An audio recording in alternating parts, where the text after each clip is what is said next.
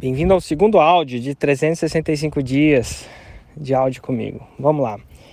Hoje foi uma conversa interessante que eu tive no Perguntas e Respostas matinal. Para quem não sabe, eu tô de férias, lugar massa aqui. Se você quiser ver qual é esse lugar massa, é só entrar na minha live e tal para você ver a parada. Mas o que que acontece?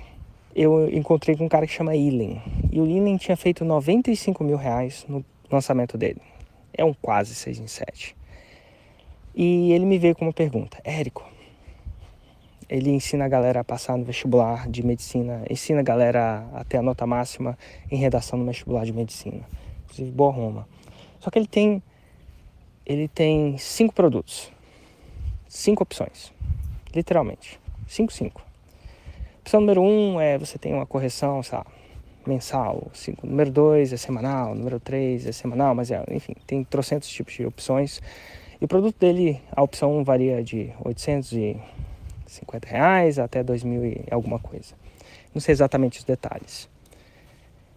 E eu estava falando para ele sobre a bênção e a penitência de você ter cinco produtos. Para a gente entender isso tecnicamente. Qual que é a benção? A benção é que, pô, tem para todos os gostos. Então vai vai ah, se o cara tem um pouco mais de dinheiro, ele compra mais barato, se tem menos dinheiro, ele tem mais caro. E muita gente acredita, ah, beleza, então vou ter várias opções. Porém, ah, porém,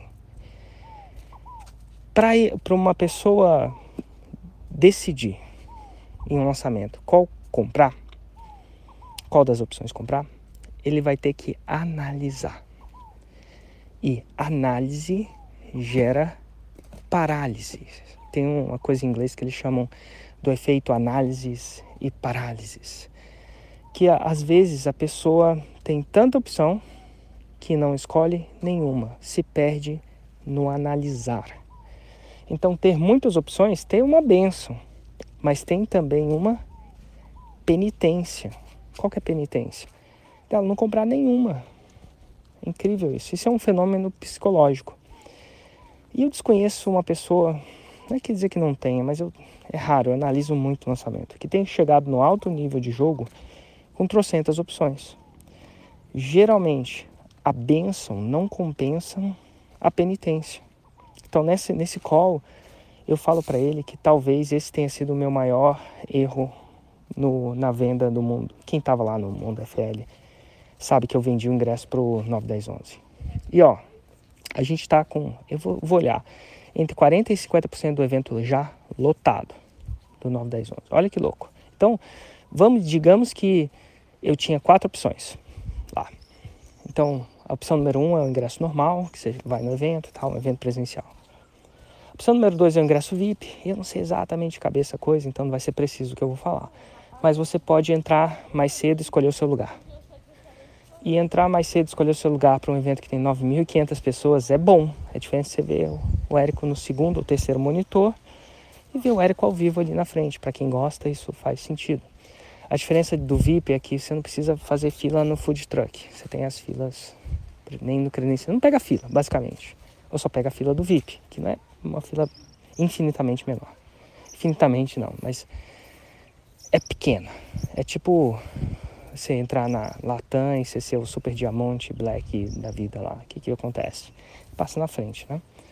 Nada de, de errado, é isso que acontece lá e muita gente quer pagar por esse, por esse tempo, então faz sentido. Então tem esse VIP.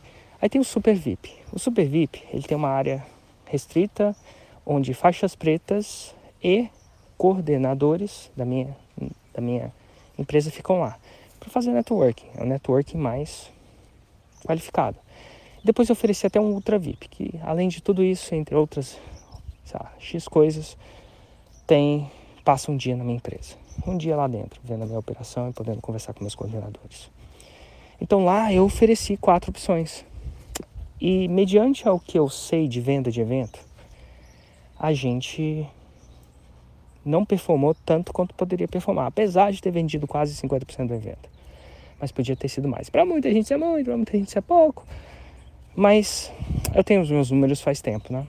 Então eu mesmo caí na própria na própria um próprio problema, esse problema está bem vívido para mim, bem vivo para mim, do que o nosso amigo William caiu. Análise e parálise. Então isso acontece até com super faixas pretas. O que, que, que, que é uma opção geralmente melhor? Uma opção geralmente melhor é você usar uma técnica que chama downsell ou upsell.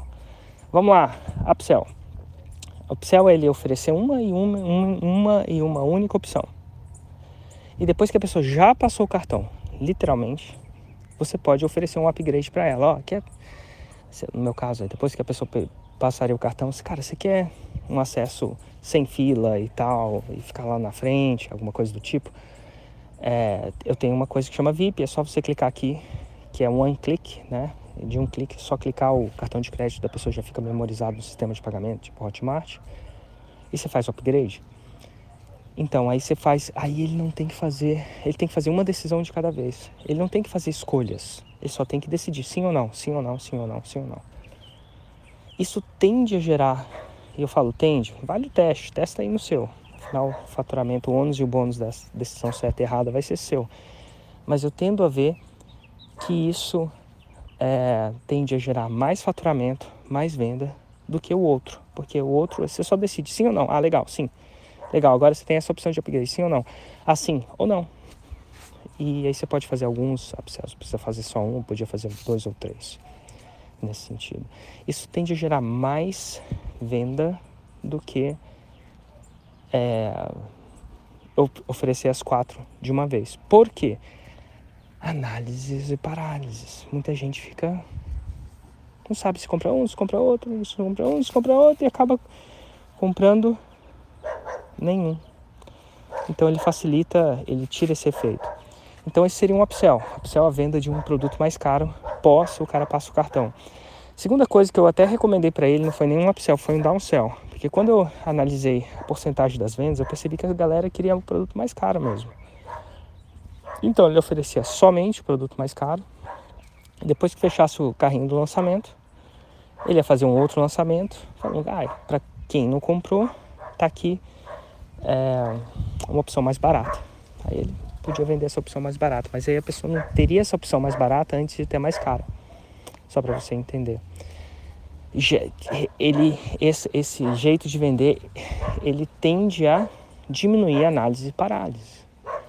Para, para menos a galera. Tem um cachorro aqui correndo atrás de um gato. Não sei se estão ouvindo o latido. Mas enfim. Então, análise e parálise, você tem que sempre tá ligado que às vezes dá muita opção, é bom, às vezes para você, mas ele vai gerar paralisia de decisão. Às vezes a gente, não sei se você já saiu com a sua esposa, com a minha esposa, amigos ou amigas e tal, e tem tanta opção no cardápio que a pessoa não decide, fica lá. A minha esposa é assim, ela fica lá escolhendo, escolhendo, escolhendo, escolhendo. Eu já escolhi há muito tempo. Ela fica escolhendo, escolhendo, escolhendo. E aí chega uma hora, depois de tanto tempo, falei, pelo amor de Deus, escolhe aí, tô com fome, alguma coisa do tipo. Aí ela vai lá escolhe. Cara, batata. Sério. Na minha vida é assim, é a história da minha vida. O garçom dá três passos para frente em direção ao lugar onde ele vai efetivar o pedido. E ela fala, ah, volta aqui. Eu falo, ai caramba.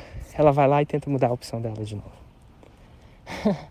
Análise e parálise. Isso é uma coisa do ser humano, não tem nada a ver só com a minha esposa, não. Análise e parálise. Então, com a ferramenta de upsell e downsell, você tende a fazer isso. E às vezes eu mesmo, super faixa preta, caio nisso. Uma opção que gerou análise e parálise. De tempos em tempos eu acho que é até melhor, é até bom eu retestar esses meus conceitos. Eu faço isso para mim, né? Eu retesto, será que é mesmo melhor? Será que é mesmo pior? É verdade que esse não é um teste nunca exato, porque eu nunca vou saber a resposta certa, porque não foi um teste cientificamente controlado, com, com a galera randomizada, e, enfim. Mas depois de um tempo, você vai desenvolvendo feeling do que funciona e que não funciona. Então toma cuidado na hora de você confeccionar a oferta. Pensa em uma oferta. Ah, tenho ofertas mais baratas, mais, mais caras. Quando você está começando, geralmente, e inclusive você pode testar isso mas geralmente, quando você faz uma estrutura de upsell, up de para cima, sell de venda, venda no produto mais caro, pós passagem do cartão, ou downsell, que é venda no produto mais barato, down você baixa. Depois você tende a ter muito mais, é, pelo menos para mim, efetividade nas suas campanhas do que não. Tá joia? Espero que vocês estejam gostando desse projeto e tá aí mais uma lição. E para quem quiser ver a análise completa, deu falando isso ao vivo com ele, é, eu vou botar o link da live aqui. Geralmente eu não sei se toda vez eu coloco o link da live não, mas eu vou colocar só para você, se você quiser ver eu conversando com ele e divagando sobre esses problemas. Eu acho que é, se isso aqui é o resumo da ópera lá, você vai ver a ópera inteira de eu analisando isso com ele, tá bom? Abraço e bom dia para vocês.